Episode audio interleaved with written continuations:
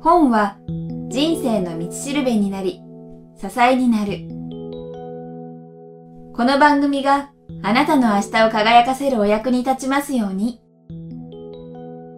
人生を変える一冊 iTunes ストアエディション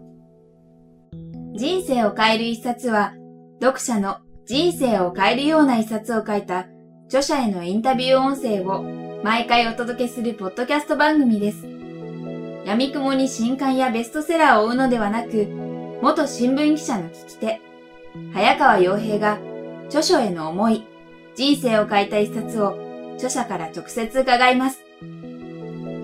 本日はインタビュー後編の模様をお届けいたします。それではお聞きください。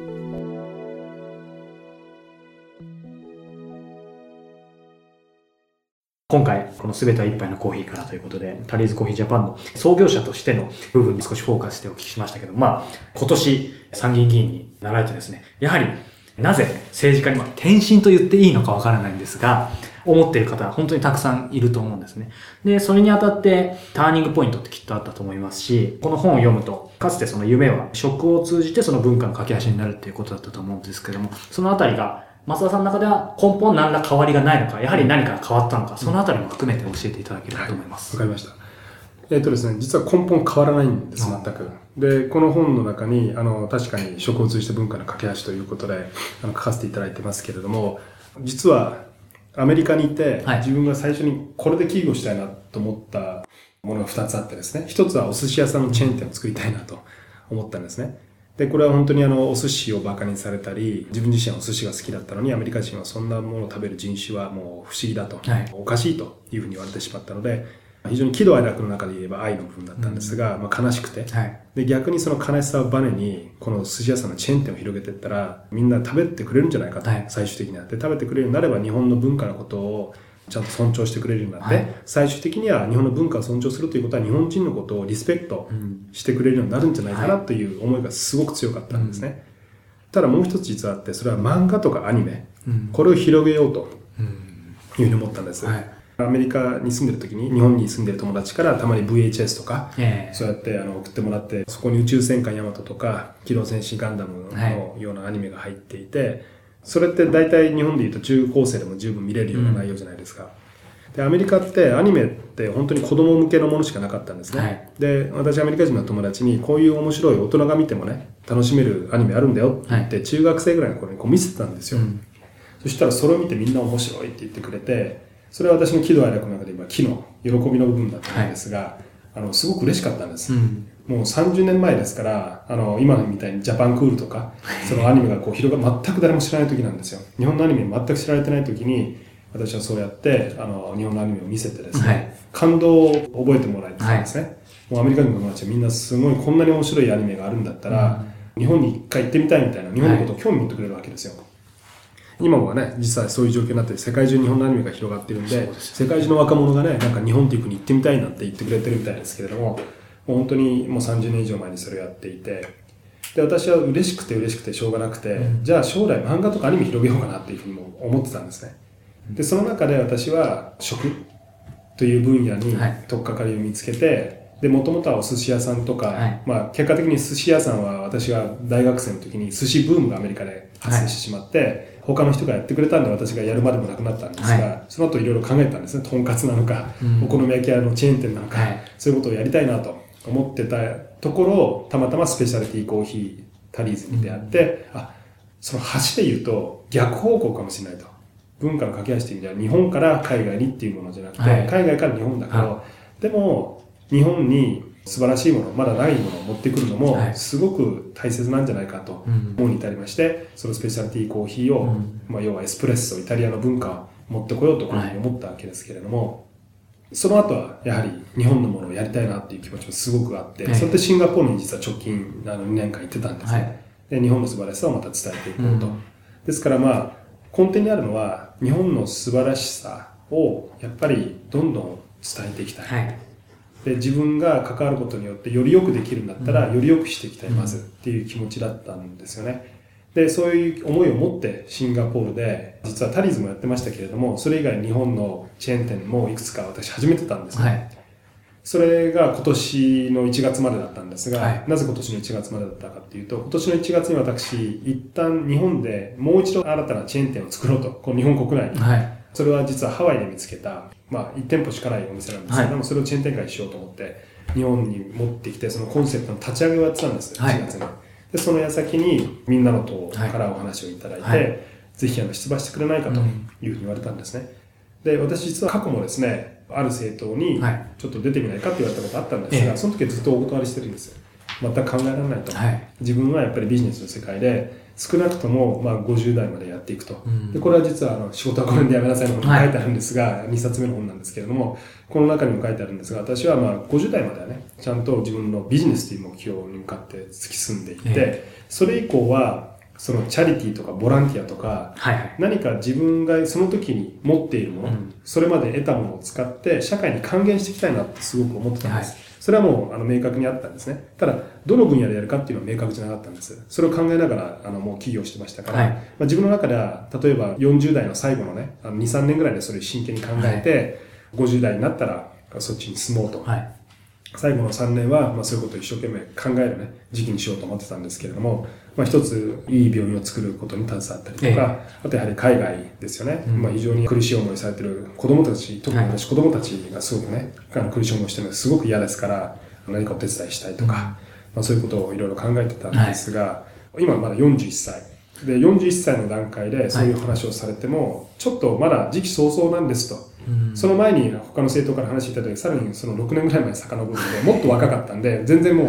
考えられなかった。はでも今41歳ですと。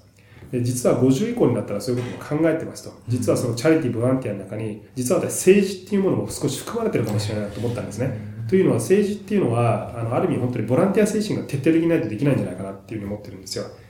今のもしかしたらその政治の腐敗っていうのは、やっぱり皆さん、その政治家として食っていこうと。うん。まあ、よく言うの職業議員っていう言葉を使うんですが、もう要は議員が自分の職業なんだと。だから、そうすると何が出てきちゃうかというと、とにかく選挙に勝つことはい。が全てによって最優先になっちゃうわけですよね。で、その選挙に勝って議員で居続けることによって、まあもしかしたら収入を得て、うん。ある意味、私はこんなもの全くないと思うんですが、国会議員としてのその地位と名誉、このバッジをつけることのえ誇りですよね。そういったものを維持していきたいっていう思ってる人たちが多いんじゃないかなと。えうん。でそうじゃなくて、もう本当に国のためにボランティア精神で働ければいいという人たちがもっと増えないとはいダメだと。ですから私はまあ50以降は政治家っていうのももしかしたら可能性あるなとはうんちょっと思ってました。国連みたいな機関で働くのもいいかなと思ってました。で、そういう話をしたんですね。うんまだですから40ですから、まだ少々です。9年間ありますと。今年の話ですよね。今年の話頭ですよねっ。ていう話をしてたんですが、え逆にまあ何回かとお話をしているうちに、うん山田さんね9年後は下手したら日本沈没してるかもしれない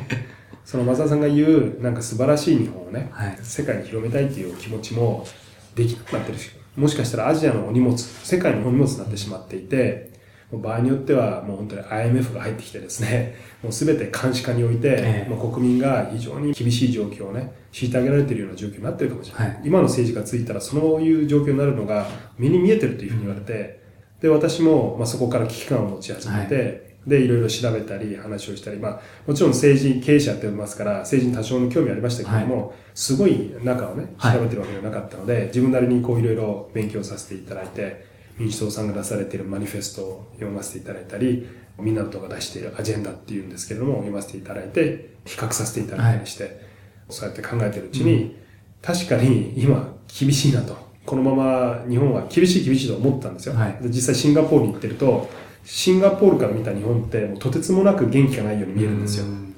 もうあとマレーシアとかインドネシアとかいろんな国の人たちと私会うんですが、インはい。ド人ともパキスタン人とも友達たくさんいるんですが、みんなに口揃えて、なんで日本ってこんなに元気ないのって言われちゃうんですよね。ですからそれももともとこの2年間シンガポールに住んでいながらはい。痛感してたので、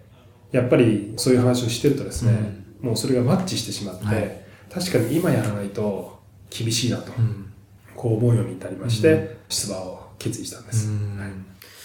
なるほど。そうか。じゃあ、昨年のちょうど1年前とかはいの今頃は、はい1年後に今はいここでこうして議員としてインタビュー受けてるなんてことは夢にも夢にも思ってますね。ちょうど今頃シンガポールにいますからそうですよねえそうか。そういう意味で本当に人生って分からないのかなと思うんですけども、やっぱり改めてお話伺うと、あのもちろんみんなの党の、そのいろんな政策とか、そのビジョンっていうとか姿勢っていうのが松田さんと合っていたからなのかなっていうふうに思ったんですけども、はいまさにベンチャー政党って感じですよね。そうですね。そうなんです。はい。だからそこら辺もやっぱりあったんですかね。松田さんご自身で、ここだったら自分を活かせるんじゃないかとか。そうですね。本当に政策を見ても、すごくチャレンジングなことが書いてあるんですね。ドラスティックに変えていこうという考え方が非常にあって、でもそれもベンチャーじゃないですか。はいベンチャー企業ってやっぱりそういう思いがないと、絶対現状打破できないわけですよね。それがなかったら逆に言うと別にベンチャーが生まれる必要がなくて、は既存の、まあ、大きな企業に任すとかがいい話であって、新しいものをやっぱり生み出す時っていうのは、これだけ周りからですね、人はい権者とかたちから見ると、何言ってんだと。バカじゃないのって言われるようなことを真剣にやっぱりやっていかなくちゃいけない。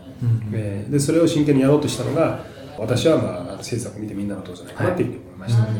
なるほど。ありがとうございます。さあ、そしてですね、この番組のもう一つの一番みんなが聞きたいところなんですけども、本当にたくさんの本今まで読まれてきたと思うんですが、松田さんご自身のえー人生を変えたはい。一冊ちょっと難しいかもしれませんが、はい。あえて一冊を挙げていただくとすると何でしょうか、えっ、とですね、実は、子供の頃に読んだ本はで、すごくインパクトを受けてですね、はいもうそれ以来本当に何かあるとこの本のことを思い出したりするんですけれども、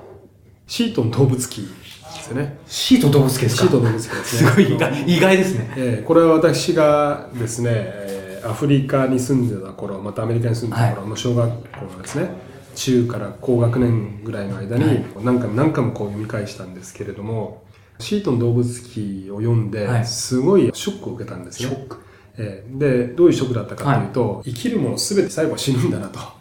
いうところを、そのシートン動物記を読んで知ったんですね。えーあれは本当に動物をですね、はいまあ、ある意味そのちょっと人間の感情もこう入れながら、人間チックに見立てて、はい。その行動をこう観察してるわけですけれども、で必ずストーリーに仕立て上がっていて、まあ、最後結構死んじゃうことも多いわけですよ。えですから野生で生きることの厳しさとかをですね、そこからこう学べるんですけれども、子供の頃ってあんまり死ぬっていうこととかあんまり考えないじゃないですか。はで、シート動物記を読んで私は、あ、こうやって頑張ってた動物でも、こういうちょっとしたことで死んじゃったりとか、つがいじゃないですけれども、は相手のことをこうやって思って、動物なのに、あの、一生懸命自分の子供のこととかをこう守るっていうね、そういう姿勢にすごく心打たれまして。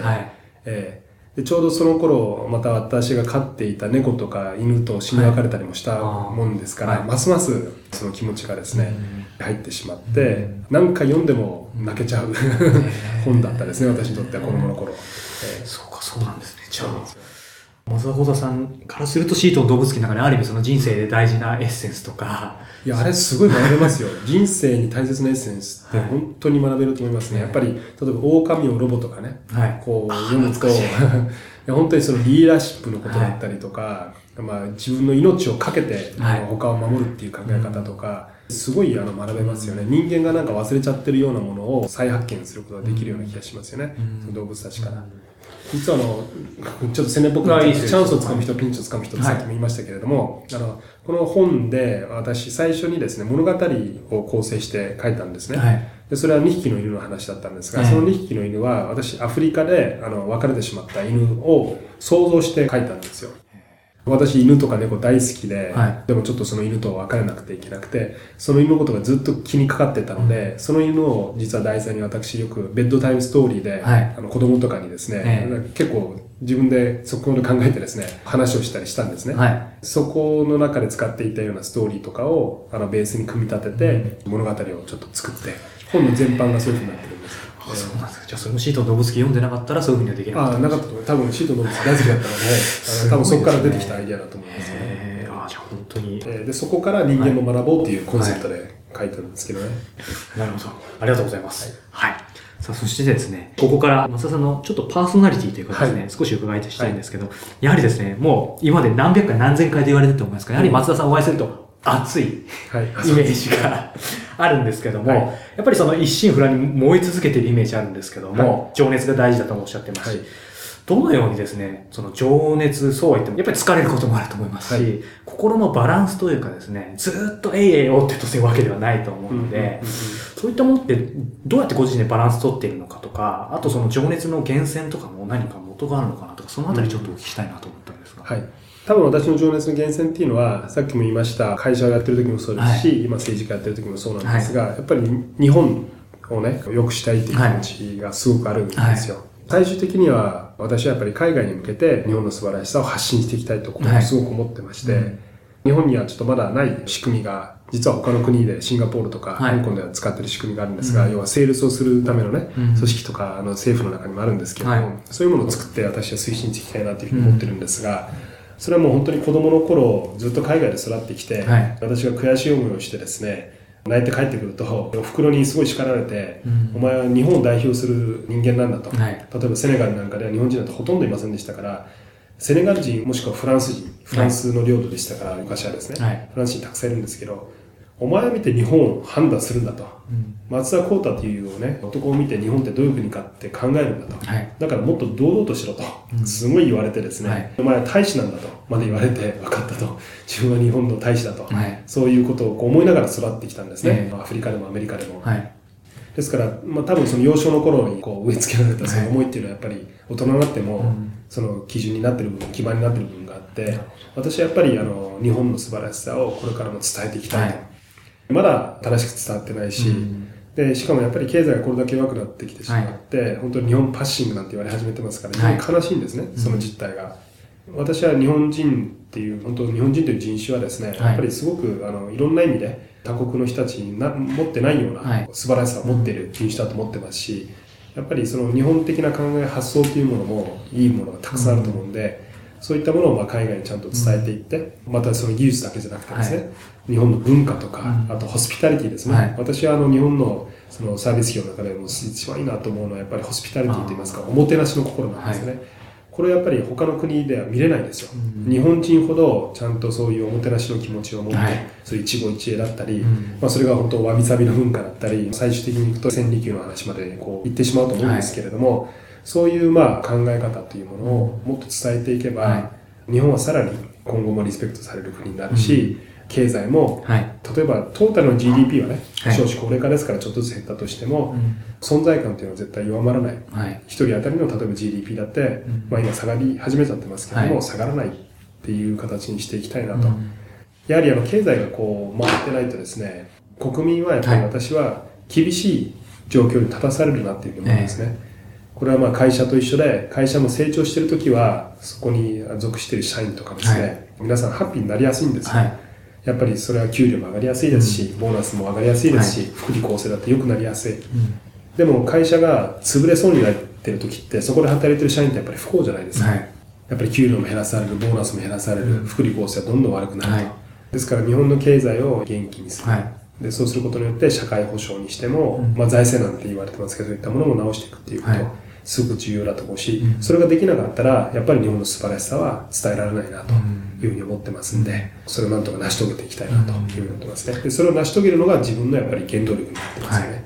なるほど。今のその成し遂げたいっていうところで、まさにこの後お聞きしたいと思ったんですけども、このすべては一杯のコーヒー館のところでですね、プロローグで、かつてタリーズジャパンの採用面接では、あなたの夢と目標を教えてくださいというふうに聞いていらっしゃってたと思うんですけど、松田さんご自身の改めてですねええ、きっとまあ人生の夢と目標イコール、今、政治家としてというところ重なるかと思うんですけども、教えていただければと思います。そうですね。あの私のやっぱり一番の大きな、まあ、そこでは夢と書きましたが、はい。途中から目的っていう言い方に変えていろんな場面で私は夢、まあ、イコールまあ目的に近いんですけど、はい。人生の目的はという聞き方をした方が多分よりしっくりくるということで、はい。夢あなたの人生の夢は何ですかっていうと意外とほんわりした話になっちゃうんで、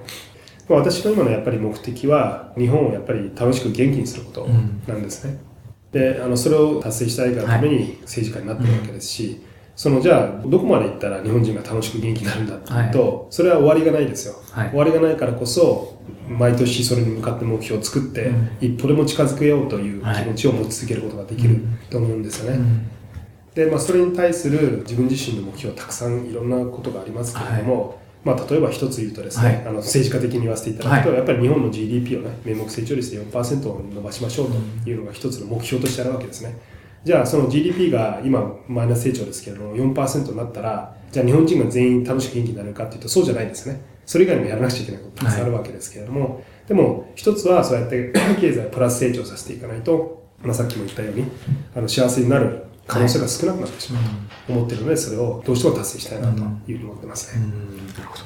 ありがとうございます。これ少し意地悪な質問なんですけども、今政治家としての増田幸太さんがいらっしゃって、で、まあ今回この本を読んで、タリーズコーヒージャパンの創業者でもあって、増田さんいつかまたビジネスをゼロから立ち上げて、まあ上場企業作ったりとかすることもあるのかなとかいろいろ想像は膨らむんですけども、きっと、まあ誤解なきように申し上げると、その、まあ政治家もタリーズもその職もすべて松田さんの目標というか目的、達成されるための手段として選んでるんだと思うんで、まあ今後いろんな形でまた変わることもあるかと思うんですけども、ビジネスをまた起こすってことはあり得るんでしょうか？ちょっと立場的に言いづらい部分あるかもしれないいや、あの、それは、あの、普通にあると思いますけどね。あ、そうですか。はい。あの、まあ今、政治家やってる間はどうかわかりませんけれども、はい、ある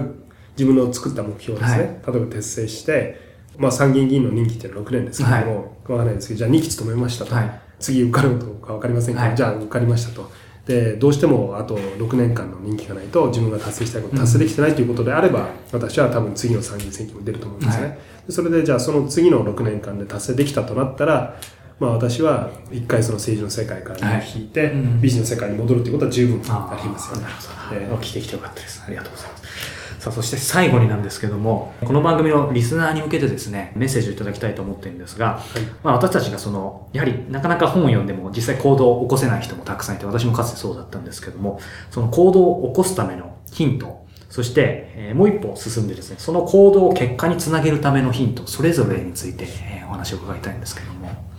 行動を起こすにはですね、最悪、じゃあ自分が行動を起こしたらどうなるんだっていう、その最悪のケース、ダウンサイドを明確にすることですよね。はい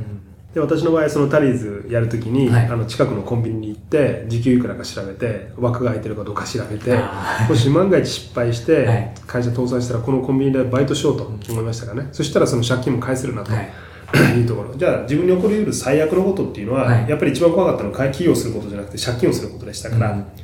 この7000万の借金返せるじゃないかと。だから当分の間コンビニでバイトかもしれないけれども、でもそれでもやり抜けるんじゃないかっていうふうに思えたので、飛び込むことができたわけですね。はい、あの、最悪だってそのレベルですから、今日本で言うと。別に餓死するわけでもないと思いますしね。ちゃんとやっていこうと思ったらやってる、はい、るわけですから。ですから、まあ、それがすごく重要かなと思いますね。はい、ぼやっとして、その最悪のケースっていうのブラックボックスに入っていると、はい、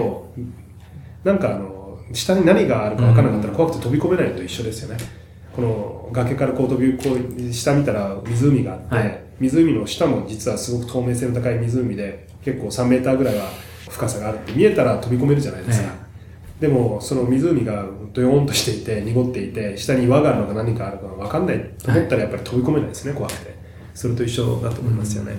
えー、なるほど。そこから一歩上がってですね、はい、行動結果につなげるためのヒント。何かポイントはあるかなあのまあそれたくさんいろんなポイントがあると思いますし、はい、その計画性であったりとか、はい、まあ人物金っていうふうにも言われますし、はい、やっぱりそういったものが全てやっぱり揃ってビジネスっていうのは成功するんじゃないかなと私は思ってますけれども、でもそれをやっぱり全てつなぎ止めるためには情熱が大切だというふうに思いますよね。うん。えー、あの意外と簡単に諦めてしまう方が多いのかなと、私もあの起業家の方何人かこう支援させていただいたりもしましたけれども、意外と簡単にその会社を畳まれてしまう人たちもね、多くて、ちょっと残念だなというふうに思いましたね。えー、あと他にもっとできることあったんじゃないかなってい。うふうに思ったりもしますし、情熱があると、やることは何でもやるぐらいの気持ちになって、寝食本当に忘れて動くんですよね。はい、その寝食忘れてやっぱり働くっていうのも大切だと思いますよ。うん、特にベンチャーとか立ち上げる、もしくは転職したばっかりの頃っていうのは、はい、最初の1年間2年間っていうのはですね、成功させるために、もうとにかく他のことはなるべく置いといてでも、はい、それに100%集中しようっていう気持ちがすごく重要なのかなと思いますね。うん、新卒で社会人になられた方もそうだと思いますね。最初の何年間はやっぱりもうあの何でもやってやろうっていう気持ちで、もう仕事一筋でいくっていうのもすごく大切だと思います。うんね、今オンオフちゃんと両方とも楽しみながらっていう考え方もある人はいるのは確かにいると思うし、はい、別に間違ってないと思います、はい、それは人それぞれの考え方ですから、私は、まあ、あのそんなに器用な方じゃないんでそういう人は例えばサッカー選手に置き換えてみてもそうだと思うんですが、はい、ワールドカップに出れるような代表になれるような選手っていうのは聞くところによるともう朝から晩までサッカーのことばっかり考えてますね、なんか日本ってちょうどバブルの時にあまりにも皆さんがワーカホリックになりすぎちゃって、はい。なんか仕事しすぎることは悪いことだみたいになっちゃったじゃないですか、はい。もっと休暇を取れとか、はい。いまあ、いろんなね休暇の設定の法案がこう通ったりしてですね、はい。あの3連休がやたら多くなっちゃったりね。したわけですけれども、あんまり仕事することは悪いことだって思わないで、はいもう本当にある一定の期間ぐらいは、特に若い頃は、もう本当24時間仕事のことをずっと考えてるぐらいでいいんじゃないかなと思うんですね。そうすると本当に道は開けると思いますよ。えーやっぱりあの何かしら達成してる人、はい成功してる人たちってみんなそういう時期ってあったはずです。そうですね。えーそうです。いや私も100人以上、まあ、今回、まあ、その104人目ですけど、えー皆さんやはり本には書いてなくても、やっぱり話を聞くと寝食を忘れた時期って絶対ありますね。絶対ありますよ。絶対ありますよ。本当にそれのことしか考えてない時期ってありますよね。なるほど。ありがとうございます。行動に起こすためのヒントとしては、まず、その、まあ、最悪をきちんと想定してみる。そして、行動を結果につなげるためには、やはり情熱がポイントじゃないかということで、ありがとうございます。今日は新潮文庫から発売中のすべては一杯のコーヒーから、著者でタリーズジャパン創業者、そしてえー現在参議院議員の松田幸太さんにお話をお伺いしました。松田さんどうもありがとうございました。ありがとうございました。